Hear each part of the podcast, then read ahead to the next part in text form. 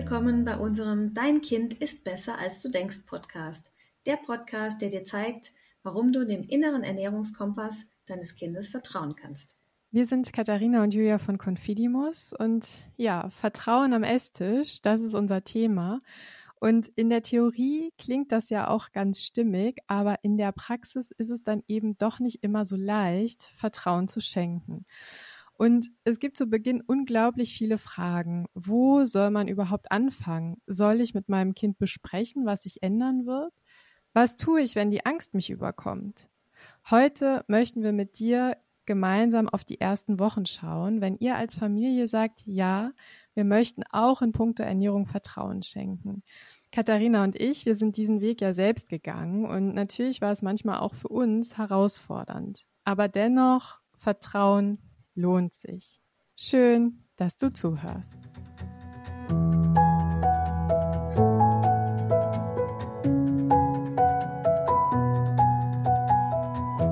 Ja, Katharina, wir sprechen heute über die ersten Wochen auf dem vertrauensvollen Weg und ich glaube, bei uns beiden kommen da irgendwie auch ganz viele Erinnerungen hoch, ähm, weil das ja ein Weg ist, den wir beide gegangen sind und wo wir beide ja zum Teil ähnliche, zum Teil auch unterschiedliche Erfahrungen gemacht haben. Und vielleicht zum Start ein Punkt, den ich wirklich wichtig finde, und ich glaube, da geht es dir ähnlich, nämlich wenn man beginnt, sich auf diesen vertrauensvollen Weg zu begeben, dann ist eine wichtige Voraussetzung, dass beide Elternteile grundsätzlich die Entscheidung mittragen. Und das ist ja auch etwas, was wir ganz häufig auch in unseren Coachings empfehlen. Das ist irgendwie so eine Grundvoraussetzung, so die Basis, weil aus Kinderperspektive ist es natürlich häufig schwierig, wenn Mama grundsätzlich sagt, ja, ich bin im Vertrauen, aber Papa jetzt als Beispiel das Essverhalten des Kindes vielleicht doch ein bisschen kritisch beäugt oder dann doch hin und wieder mal Kontrolle walten lässt. Ne? Da würdest du schon so auch mitgehen, ne? Auf jeden Fall. Also ich habe es natürlich in der eigenen Familie gesehen, aber wie du es auch gerade schon angesprochen hast, auch bei den Coachings ist so meine Erfahrung, dass wir natürlich schon sehr unterschiedliche Elternzusammensetzungen haben. Also häufig ist es so, dass die Eltern da wirklich an einem Strang ziehen und Mutter und Vater da gleichermaßen mitgehen. Es gibt aber auch manchmal, dass häufig sind es eben die Mütter, die so sich hinter das Thema klemmen und das gerne umsetzen möchten. Und manchmal sind die Väter so ein bisschen passiv dabei, die dann sagen, ach, mach du mal und das ist mir dann auch schon recht. Das ist für uns im Coaching dann auch gut. Ähm, in seltenen Fällen gibt es natürlich auch mal, dass die Väter das nicht mitgehen wollen.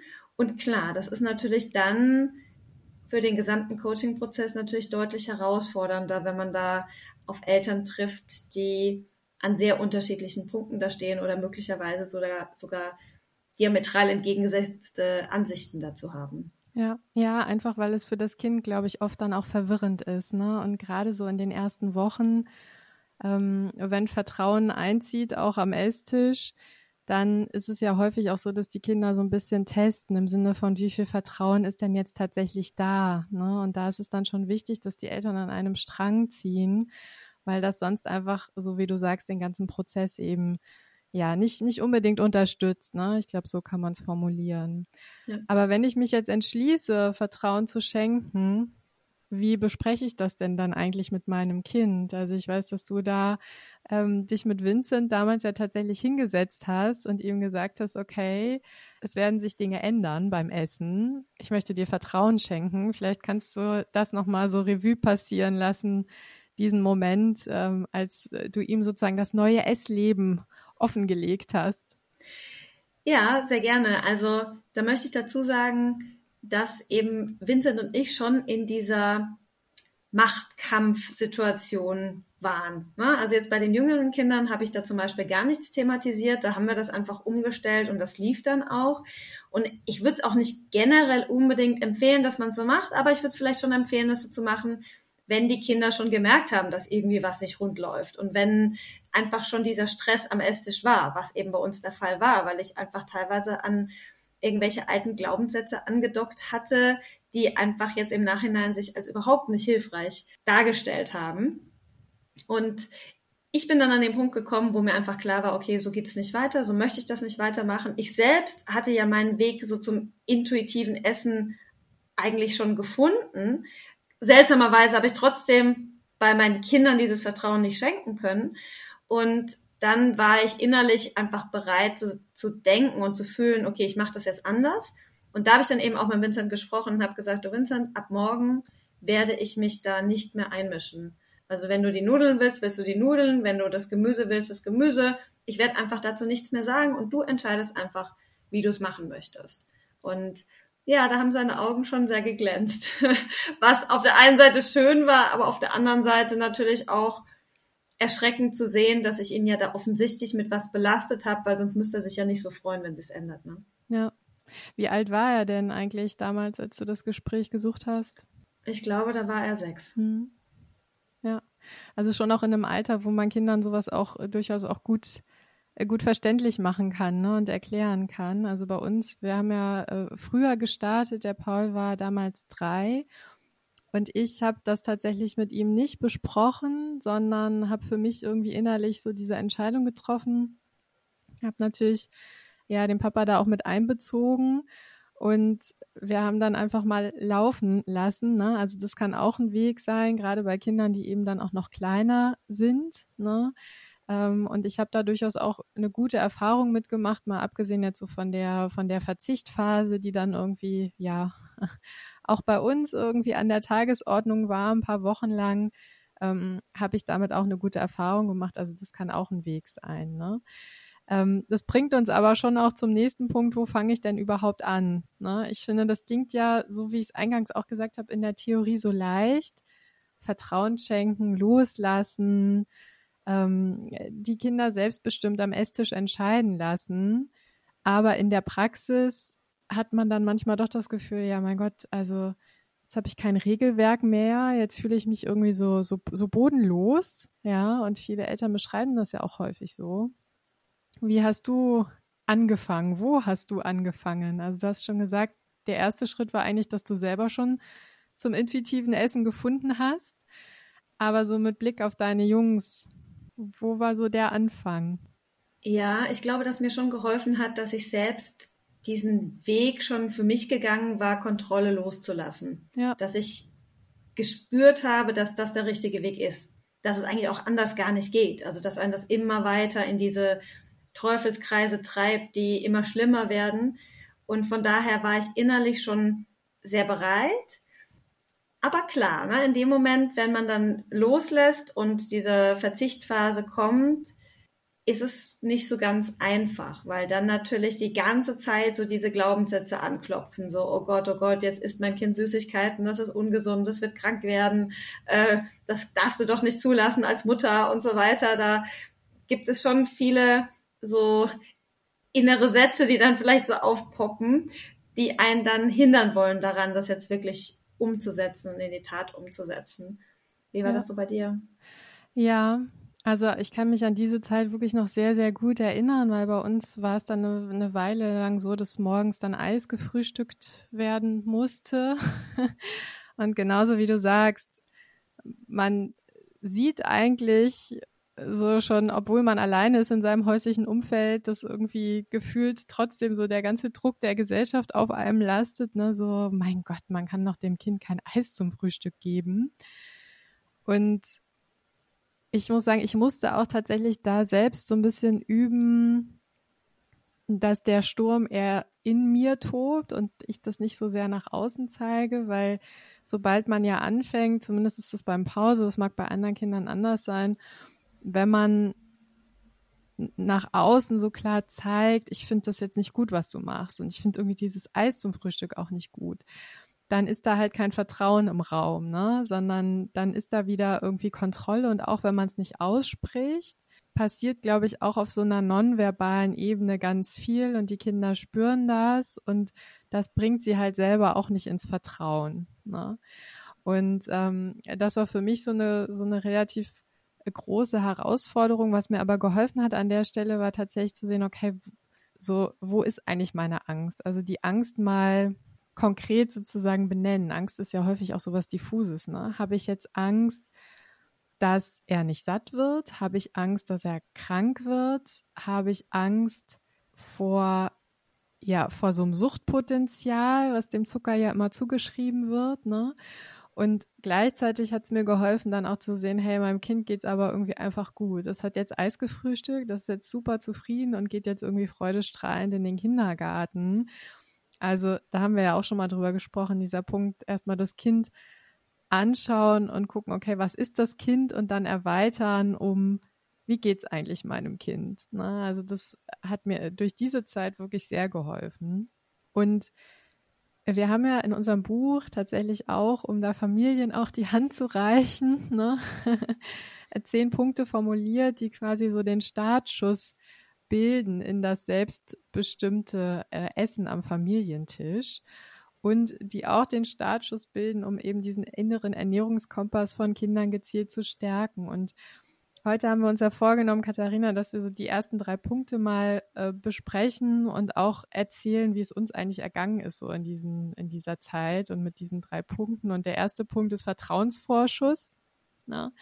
Ähm, haben wir eben schon schon drüber gesprochen. Also ich glaube, so sich einmal diese, sich so die eigenen Ängste bewusst machen und das Kind ansehen und irgendwie sehen, okay, meinem Kind geht's gut, das ist jetzt zufrieden nach dem Eis. Das waren für mich echt so die Punkte, wo ich dachte, okay, da konnte ich auch irgendwie, das war für mich auch so ein Anker, ne? Darauf, es war wie so ein Nährboden, auf dem dann irgendwie mehr Vertrauen wachsen konnte. Wie war das bei dir? So. Absolut, bei mir war es auch so. Ich glaube, was bei mir auch dazu kam, was mir nochmal sehr geholfen hat, war, ich hatte auch von Uwe Knob nochmal das äh, Buch gelesen, Kind ist, was dir schmeckt. Mhm. Und er zeigte auch auf so einer wissenschaftlichen Basis, dass jetzt zum Beispiel das Gemüse, der Brokkoli, nicht unbedingt für das Kind gesund sein muss. Ich war ja eigentlich gefangen in diesem Glaubenssatz. Es gibt jetzt hier den Brokkoli, der ist gesund, den muss mein Kind essen, damit es groß und stark wird. Und wenn mein Kind das verweigert, dann wird es ungesund werden ne? oder dann langfristig auch krank werden.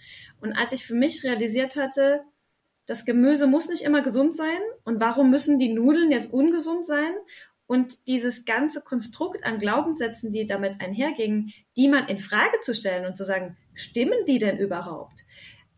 Das hat mir auch nochmal total geholfen.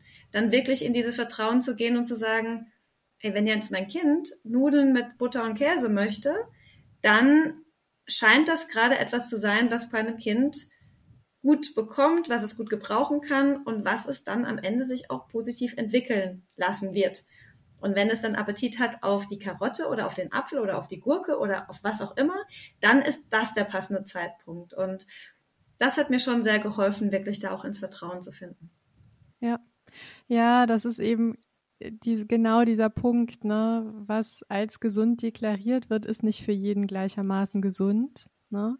Insofern auch hier an der Stelle vielleicht nochmal ein kleines Ausrufezeichen und ein Lesetipp. Das Buch von, von Uwe Knob, Kind äh, ist, was dir schmeckt. Ähm, hat halt ein bisschen anderen Blick auf das Thema als unser Buch, weil es halt äh, sehr viele wissenschaftliche Studien sozusagen mal genauer durchleuchtet und ähm, die Quintessenz herausarbeitet und die ist eben oft eine andere als das, was medial so vermittelt wird. Ne? Insofern auf jeden Fall ein Tipp für alle, die, die da noch mehr erfahren möchten. Aber ja, kann ich total gut nachvollziehen, ähm, dass das für dich hilfreich war an der Stelle. Und ja, ich glaube, man kann eigentlich nicht aufhören, es immer wieder zu betonen, gesunde Ernährung ist sehr individuell. Genau, da kommen wir ja auch schon zu unserem zweiten Punkt. Ja. Hauptsache, es schmeckt. Wie ist dir das gelungen, das so ja zu verinnerlichen? Ja.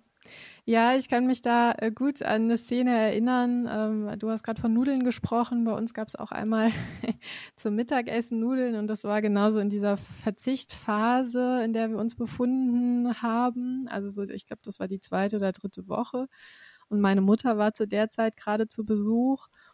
Und es gab Nudeln mit einer Soße und ich glaube, ich hatte noch ein bisschen Mais und dann zum Nachtisch Eis. Und das Eis hatte ich auch schon mit auf den Tisch gestellt, so wie wir das immer machen. Ne? Das, was es eben zu einer Mahlzeit gibt. Das ist sozusagen versammelt auf dem Tisch, wenn alle, wenn alle zum Essen kommen und jeder wählt dann aus. Und dann hat der Paul halt tatsächlich äh, die Nudeln, die Vollkornnudeln kombiniert mit Vanilleeis. Und ich kann mich echt noch gut an den völlig entrüsteten Blick meiner Mutter erinnern, so im Sinne von, und das kannst du doch nicht erlauben und das schmeckt doch auch nicht. Und Also sie richtete dann so ihre entsetzten Blicke erst auf mich, dann auf das Kind, dann wieder auf mich, dann wieder auf das Kind und versuchte irgendwie auf uns beide so gleichermaßen einzuwirken. Ja, und ich habe in dem Moment tatsächlich einfach mein Kind beobachtet und gedacht, scheint zu schmecken. Und insofern ist offensichtlich auch alles in Ordnung und der kombiniert auch heute noch Dinge, wo ich denke, nee, es ist irgendwie überhaupt nicht meins, aber ich habe irgendwie gelernt, ihm das zuzugestehen, dass er selbst entscheiden darf, was ihm gut schmeckt, so wie ich das auch jeden Tag tue. Und wenn ich sehe, es geht ihm gut damit, dann ist das für mich auch völlig in Ordnung. Geht dir wahrscheinlich ähnlich, oder? Absolut. Also geht mir ähnlich. Und das Spannende ist ja, und das bringt uns eigentlich schon zum nächsten Punkt, dass die Kinder, auch wenn sie seltsam kombinieren, am Ende, wenn denn eine vielfältige Auswahl prinzipiell da ist, sich tatsächlich auch vielfältig ernähren. Ja. Und ja, das ist so der, der äh, dritte Punkt. Vielfalt ist Trumpf. Wie kriegst du es hin, vielfältig mh, hm, zu kochen und ein vielfältiges Angebot auf den Tisch zu bringen. Also dazu haben wir ja schon mal auch eine, eine eigene Podcast-Folge aufgenommen, ne, die ich an der Stelle nochmal sehr empfehlen möchte zum Thema äh, vielfältig Essen in der Familie. Ich muss sagen, dass ich das als einen der herausforderndsten Punkte auch immer noch empfinde. Also ich habe so das Gefühl, was Gesundheitsfokus und Kontrolle angeht, da sind wir irgendwie inzwischen echt gut aufgestellt. Da fällt es mir total leicht loszulassen. Auch das emotionale Essen oder der Blick fürs emotionale Essen, da habe ich das Gefühl, da habe ich ähm, ja einen guten Blick entwickelt, um dem vorzubeugen. Ähm, die Vielfalt, finde ich, ist wirklich etwas, wo man sich auch so ein Stück weit disziplinieren muss, finde ich, weil man muss dann häufig doch auch nochmal nach Rezepten gucken. Und bei Kindern ist es ja auch häufig so, dass sie eben nicht alles Neue sofort total gerne äh, begrüßen und sofort irgendwie enthusiastisch zugreifen. Das heißt, man überlegt schon auch so ein bisschen, was könnte ihm schmecken, was könnte uns schmecken. Also ich versuche da regelmäßig am Ball zu bleiben und mir auch so kleine Reminder irgendwie zu schreiben im Sinne von diese Woche mal was Neues ausprobieren. Ähm, ich mache nach wie vor, äh, tatsächlich setze ich unseren eigenen Tipp um, dass ich im Supermarkt äh, bei jedem Einkauf ein Lebensmittel mitnehme, was wir noch nicht kennen. Und ja, versuche da einfach wirklich ganz bewusst diesen Punkt immer mitzudenken. Und wir machen halt häufig so Mahlzeiten, wo es so Kleinigkeiten gibt. Also dann gibt es mal kleine Frikadellen, Gemüsebällchen, verschiedenes Obst, verschiedene Rohkostsorten und so weiter. Ähm, da habe ich schon das Gefühl, das sind so unsere Anker-Vielfalt-Mahlzeiten. Aber ja, ich finde, ich persönlich finde, man muss da am Ball bleiben. Ich weiß nicht, wie es dir damit geht. Vielleicht hast du noch einen Tipp für mich, Katharina. Ja. ja, ich muss ja sagen, ich bin ja der totale Thermomix-Fan. Jetzt oute ich mich. Also ich bin ja auch keine Repräsentantin oder so. Ich verdiene da jetzt nichts, wenn ich Werbung für den Thermomix mache. Ähm, ich kann da einfach auch jetzt nur für mich sprechen. Ne? Und also bei mir ist es tatsächlich so, ich habe den Thermomix und dann gibt es ja auch die Möglichkeit, die Rezepte sozusagen in den Thermomix reinzuladen. Ja. Und ich setze mich da einfach einmal die Woche hin und dann kommt einmal mit Fleisch, einmal mit Fisch, einmal mit vegetarisch mit Gemüse, dann äh, Reis, eine Suppe, irgendwie was Herzhaftes und möglicherweise noch irgendwie was Süßes, Gebackenes. Und das wird dann da so in den Thermomix reingeladen, die Einkaufsliste gezogen und damit hat sich das dann schon ja. fast. Ähm, das ist dann natürlich eine Riesenunterstützung, eine Riesenhilfe, zumindest für mich gewesen. Also bei mir war es so, dass ich einfach irgendwann ein Punkt war, wo ich dachte so, oh, und was koche ich? Und dann gibt's irgendwie Nudeln mit Gemüse und Soße und so. Und ich fand es dann teilweise auch anstrengend, einfach muss ich sagen, mhm. da jetzt unterschiedliche Dinge zu zaubern und da hat mir jetzt der Thermomix einfach tatsächlich sehr geholfen. Also natürlich ist es nicht unabdingbar und nicht irgendwie, dass ich jetzt sage, jeder müsste den haben. Ich kann einfach nur sagen, dass es mir sehr hilft, ähm, einfach wirklich mit so einer Routine unterschiedliche Dinge zu machen. Ja. Also das vielleicht für den einen oder anderen, falls das äh, eine Option ist, kann ich das für mich auf jeden Fall total empfehlen. Ja, bei mir steht ja auch einer in der Küche, deswegen nehme ich mir das jetzt mal mit aus dieser Folge, dass ich äh, vielleicht dein Prinzip da auch mal für die nächste Woche anwende. Ja. Okay, gut. Also wir haben jetzt diese drei, drei Punkte, die den Startschuss bilden, ähm, mal sind wir mal durchgegangen. Ne? Also zum Anfang der Vertrauensvorschuss dann der Fokus auf Hauptsache es schmeckt und ja, Vielfalt ist drum, vielfältige Ernährungsweise ist wirklich die, ja, das Fundament der intuitiven Ernährung. Wenn wir da jetzt mal so einen äh, virtuellen quasi Strich drunter ziehen, ähm, vielleicht wäre es ganz charmant, unsere Hörer mit einer kleinen Aufgabe in die nächste Woche zu schicken für alle die, die da jetzt noch am Anfang des vertrauensvollen Weges stehen. Manchmal hilft das ja, wenn man so konkrete Punkte hat, an denen man sich ein bisschen in Anführungszeichen abarbeiten kann. Ähm, was würdest du empfehlen? Ja, ich glaube, ich würde empfehlen, mal so drei Punkte zu notieren, die umgesetzt werden wollen. Also zum Beispiel, ich kaufe einmal in der Woche ein Lebensmittel, das wir noch nie hatten oder ja, einfach die drei wichtigsten Punkte, die jetzt vielleicht auch zum Start nicht so ganz einfach sind, wo jeder für sich denkt, so, oh, das könnte eine Herausforderung sein. Oder auch sowas wie, oh Gott, wenn mich die alten Glaubenssätze einholen und ich kurz davor bin, wieder was zu sagen im Sinne von, oh Gott, das ist jetzt aber ungesund oder so, da wirklich dann innezuhalten und tief durchzuatmen. Sowas kann man natürlich auch aufschreiben. Da würde ich die drei wichtigsten Punkte vielleicht mal notieren und ähm, ja, und dann jeden Abend mal so reflektieren, ist es mir gelungen, was ist mir gelungen, was ist mir vielleicht noch nicht so gut gelungen. Man kann auch vielleicht sich so einen kleinen Smiley in den Kalender eintragen im Sinne von lachendes Gesicht, es ist mir gut gelungen, so ein neutrales Gesicht, es ist mir so mittelgut gelungen, das eine oder andere ist vielleicht nicht so äh, gelaufen wie geplant. Und es gibt natürlich dann auch noch den Smiley mit dem Gesicht nach unten. Und was da ganz lustig ist, ist, dass wenn man das schon für sich so verinnerlicht hat, heute Abend will ich mir ein Smiley eintragen, dann hilft es auch manchmal. Wir sind ja alle so Belohnungssystem gesteuert, dass wir denken, nein, ich möchte mir den lachenden Smiley eintragen und deswegen sage ich jetzt mal nichts zu meinem Kind. Und das kann man ja einfach mal für ähm, ein, zwei Wochen ausprobieren, wie das so läuft und ob das was bewirkt. Ja. Ja, Finde ich einen schönen Impuls ähm, zum Ende dieser Folge. Aber das Thema wird uns in der nächsten Folge noch weiter beschäftigen. Ähm, denn wir werden auch in der nächsten Folge nochmal auf die ersten Wochen auf dem vertrauensvollen Weg schauen, denn das Thema ist noch nicht auserzählt. Ne? Also es gibt ja noch eine ganze Reihe von weiteren Punkten, die man so in der ersten Woche ja, an die man vielleicht denken sollte, die unterstützend wirken, wenn man sich für Vertrauen entschieden hat. Insofern freue ich mich, wenn wir beim nächsten Mal darüber wieder sprechen und wenn auch du beim nächsten Mal natürlich wieder mit dabei bist. Und bis dahin, Katharina, mach es gut und nicht vergessen, dein Kind ist besser, als du denkst.